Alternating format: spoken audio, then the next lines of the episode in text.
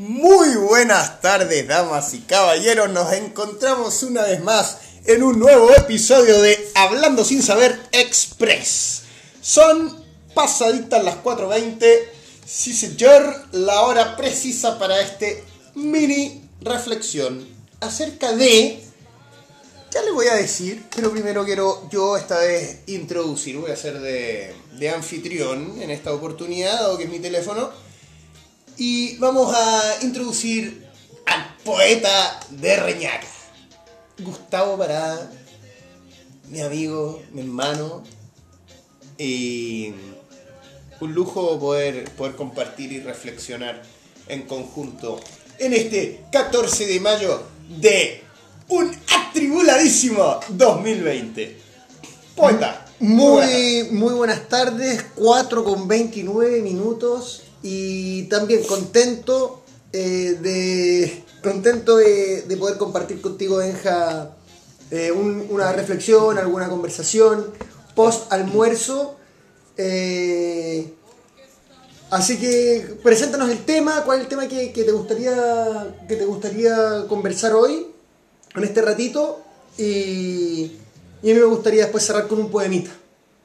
Vamos a ver si es que encontramos algún poemita que sea Hermosen, el planteamiento que nos gustaría desarrollar hoy es, a raíz de una conversación que veníamos teniendo, Walt Disney y su influencia en la cultura actual, en los modelos de creencia, de comportamiento eh, y sobre todo de normalización. em, lo bueno, lo no tan bueno, lo lindo, lo feo. Hoy, no sé, debe ser 100 años tiene eh, Mickey Mouse ya. No sé cuántos años tiene Mickey Mouse. Bueno, pero eso. Lo podemos corroborar incluso, ¿ah? Ah, Bueno, pero vamos, yo creo que, que hay, hay, un, hay un esteta, cuyo nombre no recuerdo, en algún próximo episodio tal vez lo podría recordar, eh, que plantea que, eh, por ejemplo, la historia de Pinocho estaría muy influenciada eh, en la narrativa de Walt Disney y, por ejemplo, la ballena que se come a Gepetto sería en el dibujo un casco nazi. O sea, incluso hasta ese punto llega la, la, la introducción eh, sistemática de una estética de información eh, en una cultura, en una sociedad, con los más niños incluso. O sea, principalmente orientado a los niños. Para mí eso es la una de las principales importancias. De hecho, por ahí leí que era una de las empresas con mayor valor o una de las marcas con, con mayor valor y precisamente yo creo por la credibilidad y por la influencia que tiene. O sea, Walt Disney hace algo y los, perdón, o sea, crea a Elsa en Frozen y influye, interviene, ¿cachai? Y el libre soy y, y todo eso tú lo, lo veís en las niñas de hoy día que tienen, no sé, 10 años, 5 años. Eh, y mucho, nuestra generación yo creo que está media... Y relacionándolo incluso con el tema de un podcast, de un podcast anterior, de eh, el primer podcast que eh, hablábamos de... Ay, ¿de qué se trataba el primer podcast? Hablamos un montón de weas en nuestro podcast.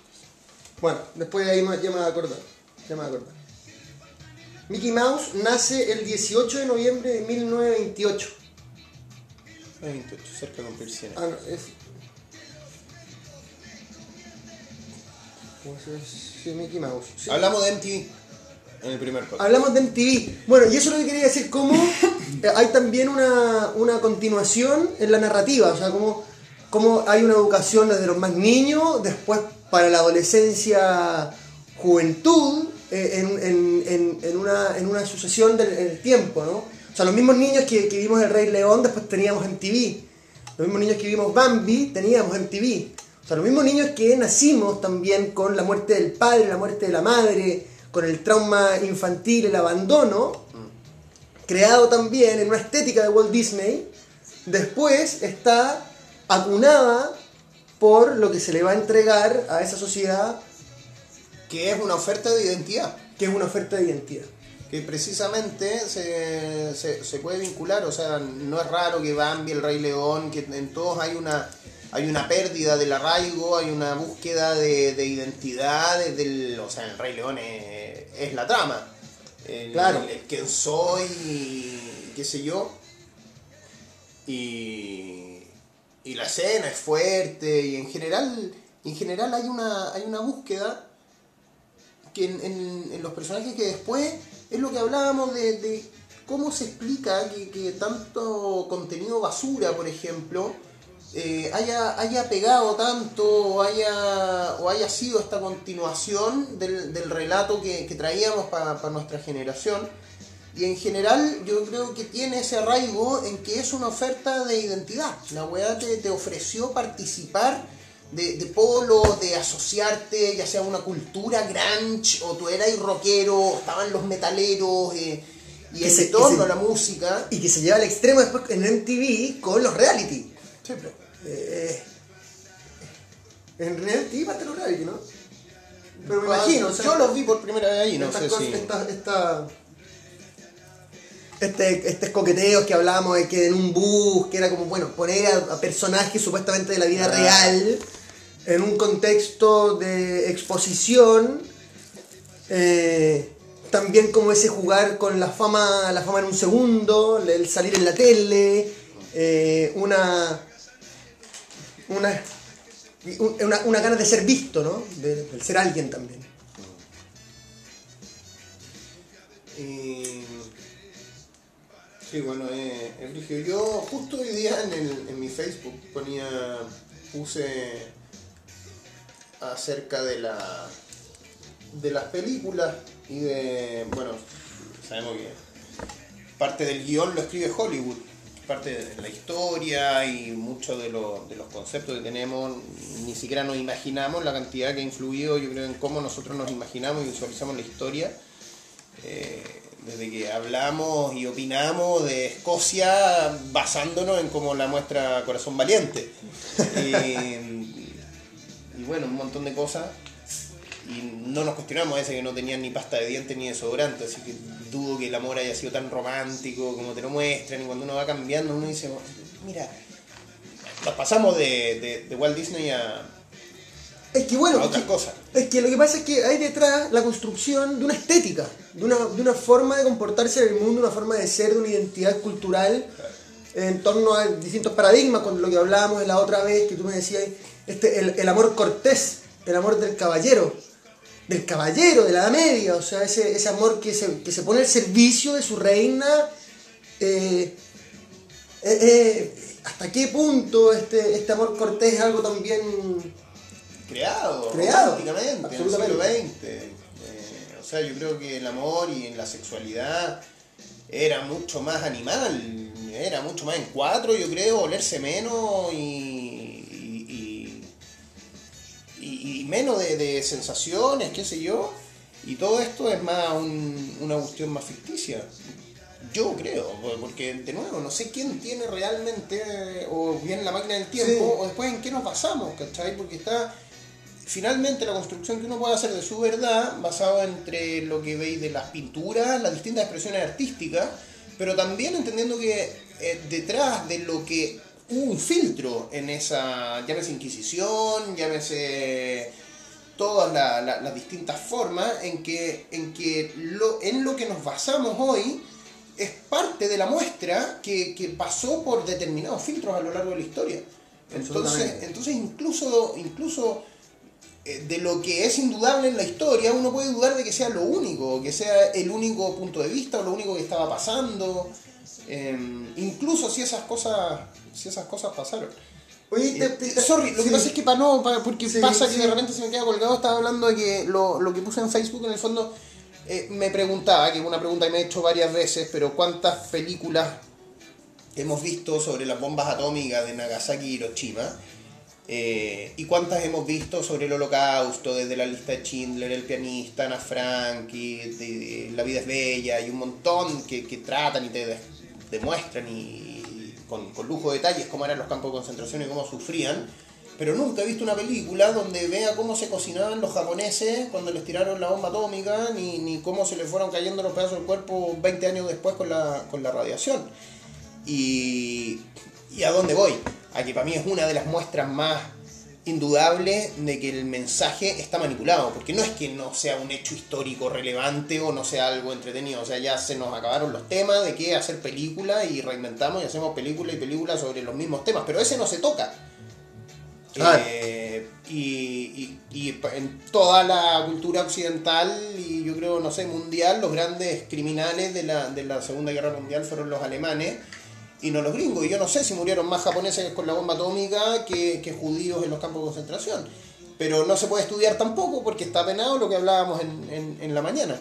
Entonces, a lo que iba era eso, eh, ese comentario, por ejemplo, yo hacía hoy día en, en- en el Facebook, va a, a cómo dejamos que nuestra, nuestro concepto de la historia, lo que nosotros creemos, lo que nos pasamos, sobre lo que opinamos, eh, es manipulado y ha sido manipulado al punto que se nos olvidan tremendas cosas de la historia solamente porque no nos las muestran, pero ni siquiera las preguntamos.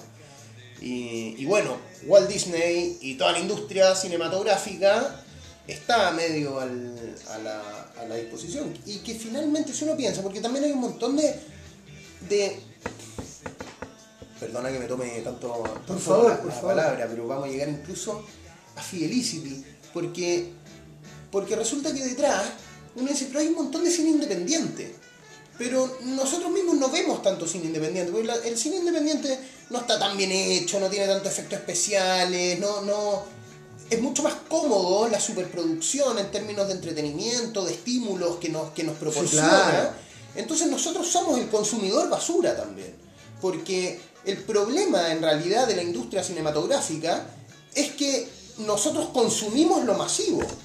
Absolutamente. Y, y- y es un círculo vicioso. Tampoco es que eh, no se hagan películas, sino que no tampoco les damos tribuna en la medida que no cuentan con el apoyo del, del poder económico, que es finalmente lo que está detrás de las productoras. Y del demás. poder simbólico, que son los medios, que tampoco hay una difusión, o sea... Que porque- todo depende de, de- porque de esa raíz. También volvíamos a, a tu meme, volvamos a tu meme. Eh, a, a Neo conectado eh, en la Matrix eh, y uno sentado viendo las mismas noticias en todo el mundo diciendo esto es muy peligroso para la democracia del país, esto es muy peli-". y, y, y cómo eh, en definitiva no, no hay más realidad también que lo que yo creo que, que, que finalmente que finalmente me pasa por lo menos a mí en lo íntimo no es más realidad que- que el micromundo que desde ahí se puede llegar a construir un relato tal vez más grande y eh, qué relación también para yo también eh, aportar un poco desde mi, desde mi visión literaria eh, la historia también son, son cuentos que no hemos contado.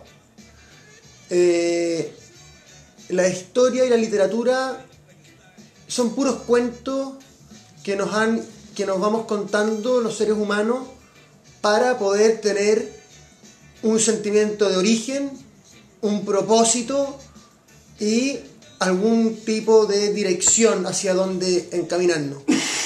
Creo que, mm, que estamos en un, en, una, en un 2020 especial porque creo que, que realmente hay, una, hay un momento de, transición de paradigma. Lo creo. Me fui, me fui por la rama. Sí, eh, pero al final es todo parte de lo mismo. Yo creo que eh, lo, lo complementa y, y es lo mismo que estamos hablando. Yo creo que ese cambio de paradigma tiene que también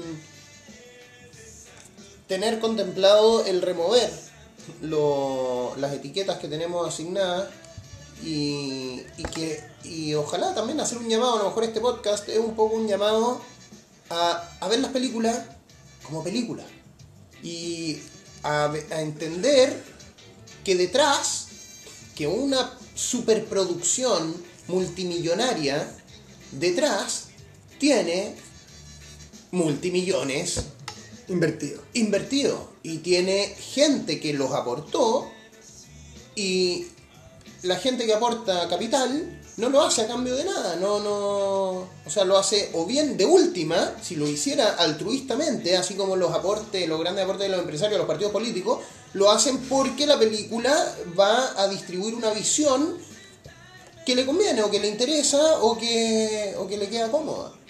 Entonces, siempre va a estar sujeto al, al poder económico y todo lo que tenga detrás muchos millones, tenemos que verlo y entenderlo como algo que probablemente va a servir directa o indirectamente al propósito. Un poco lo que decíamos de Matrix y, y- y lo han tocado, no sé, gente que sabe y ha hablado sobre, sobre dentro de la conspiración dónde queda Matrix, porque es un poco una, una muestra súper súper evidente de lo que se busca, hecho es como un remake un poco de, un mundo feliz de Huxley.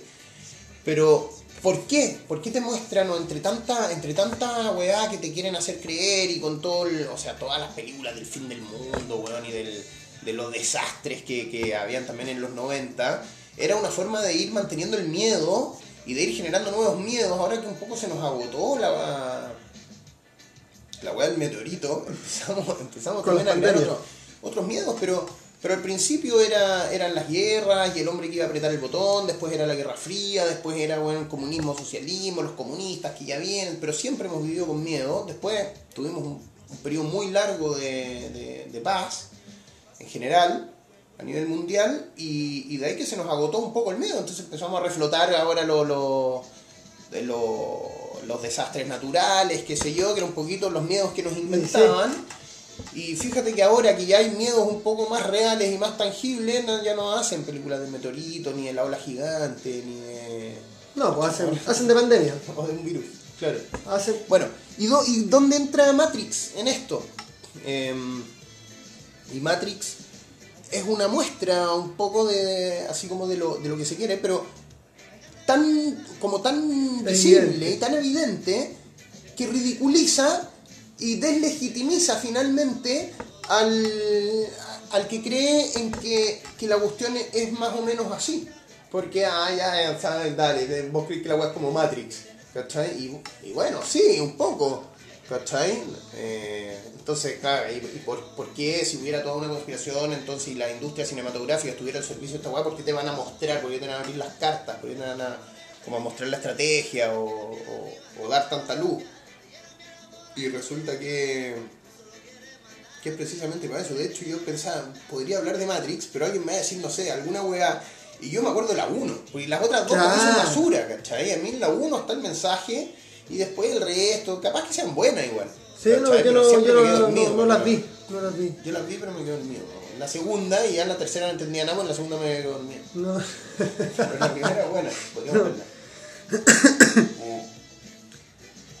Sí, así es como se ha ido construyendo una visión estética, eh, patrones de, de bien, y, de bien y mal, eh, estereotipos de, de éxitos, estereotipos de, de- de felicidad, estándares de belleza al servicio de cosmética, eh, de laboratorios y, y- bueno.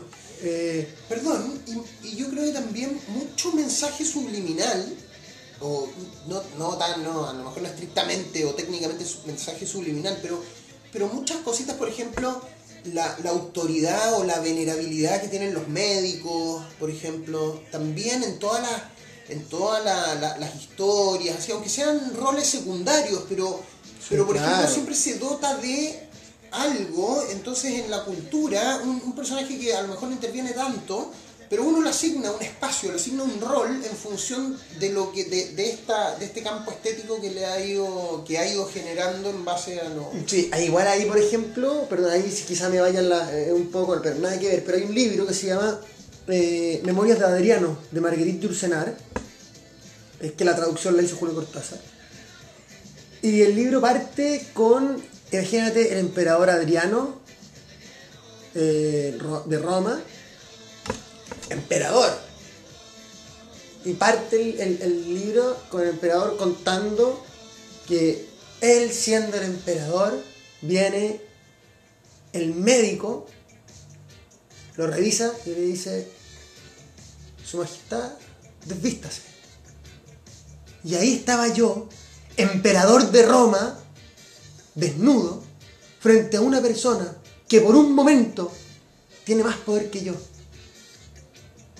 Que, porque, y plantea porque ahí hay un, una relación de, eh, de poder que vincula a este médico, lo dota, se está investido de la facultad de sanar y por lo tanto ayudarte no solo a no morir, sino a vivir mejor en torno a tu salud.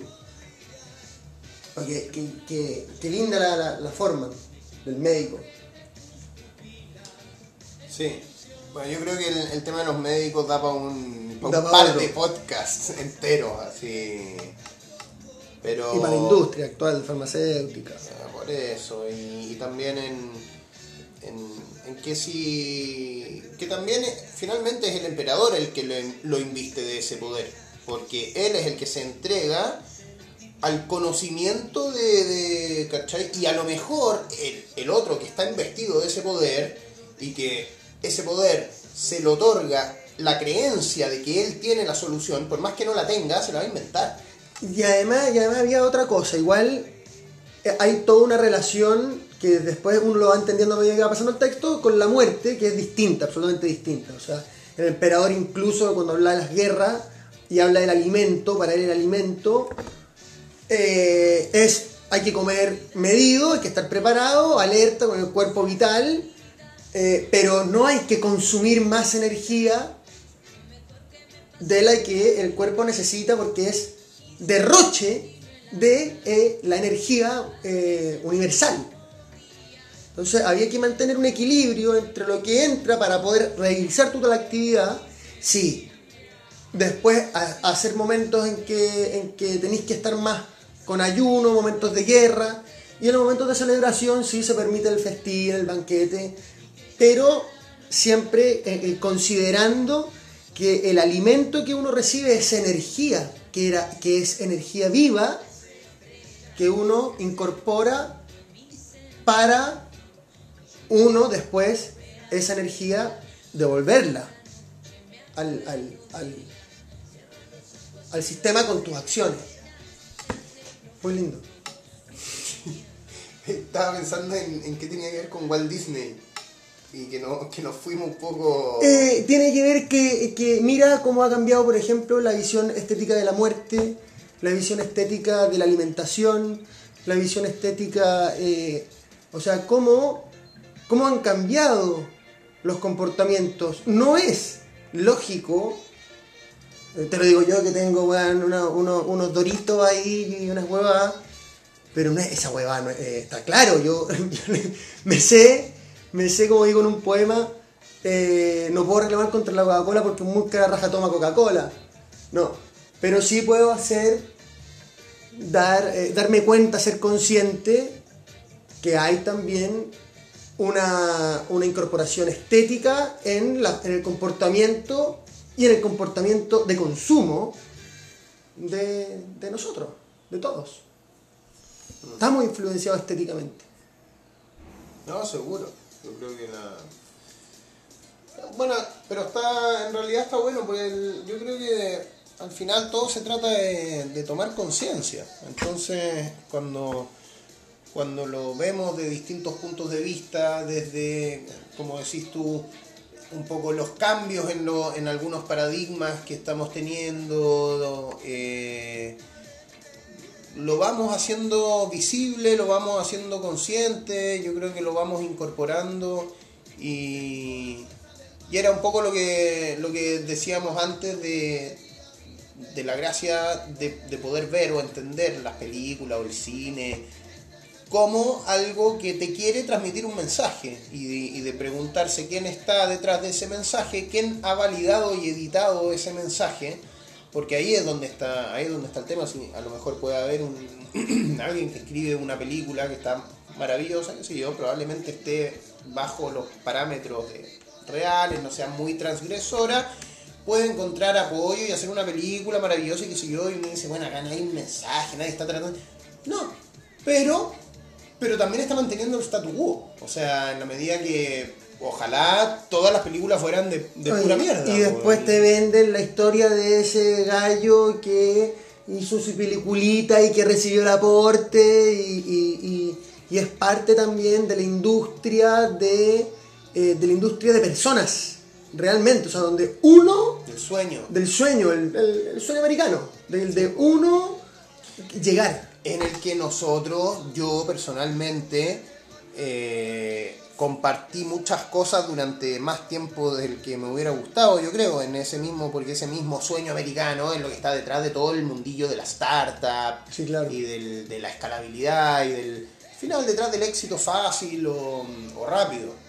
Y de, de los fuegos artificiales, De del, de la espectacularidad, de los luces, los flashes, los colores, el, lo espectacular, el lucir, el brillo, ese brillo, pero que es un brillo.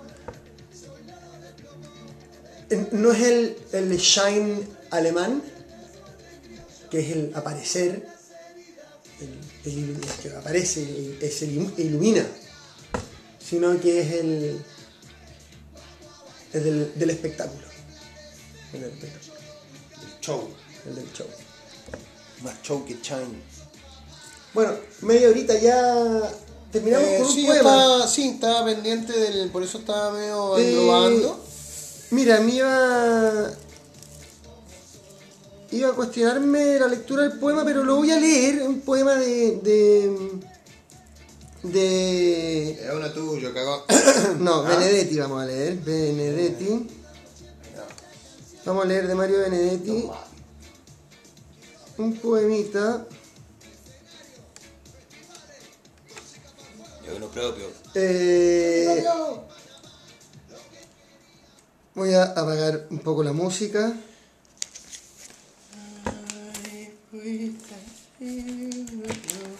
Despabilate, amor. Bonjour, buongiorno, guten morgen. Despabilate, amor, y toma nota. Solo en el tercer mundo mueren 40.000 niños por día. En el plácido cielo despejado flotan los bombarderos y los buitres. Cuatro millones tienen sida. La codicia depila a la Amazonia. Buenos días, good morning, despabilate. En los ordenadores de la abuela ONU no caben más cadáveres de Ruanda. Los fundamentalistas degüellan a extranjeros. Predica el Papa contra los condones. Avalanche estrangula a Maradona. Bonjour, Monsieur le Maire, Forza Italia, Buongiorno, Guten Morgen, Ernst Junger, Opus Dei, Buenos días, Good Morning, Hiroshima. Despabilate, amor, que el horror amanece.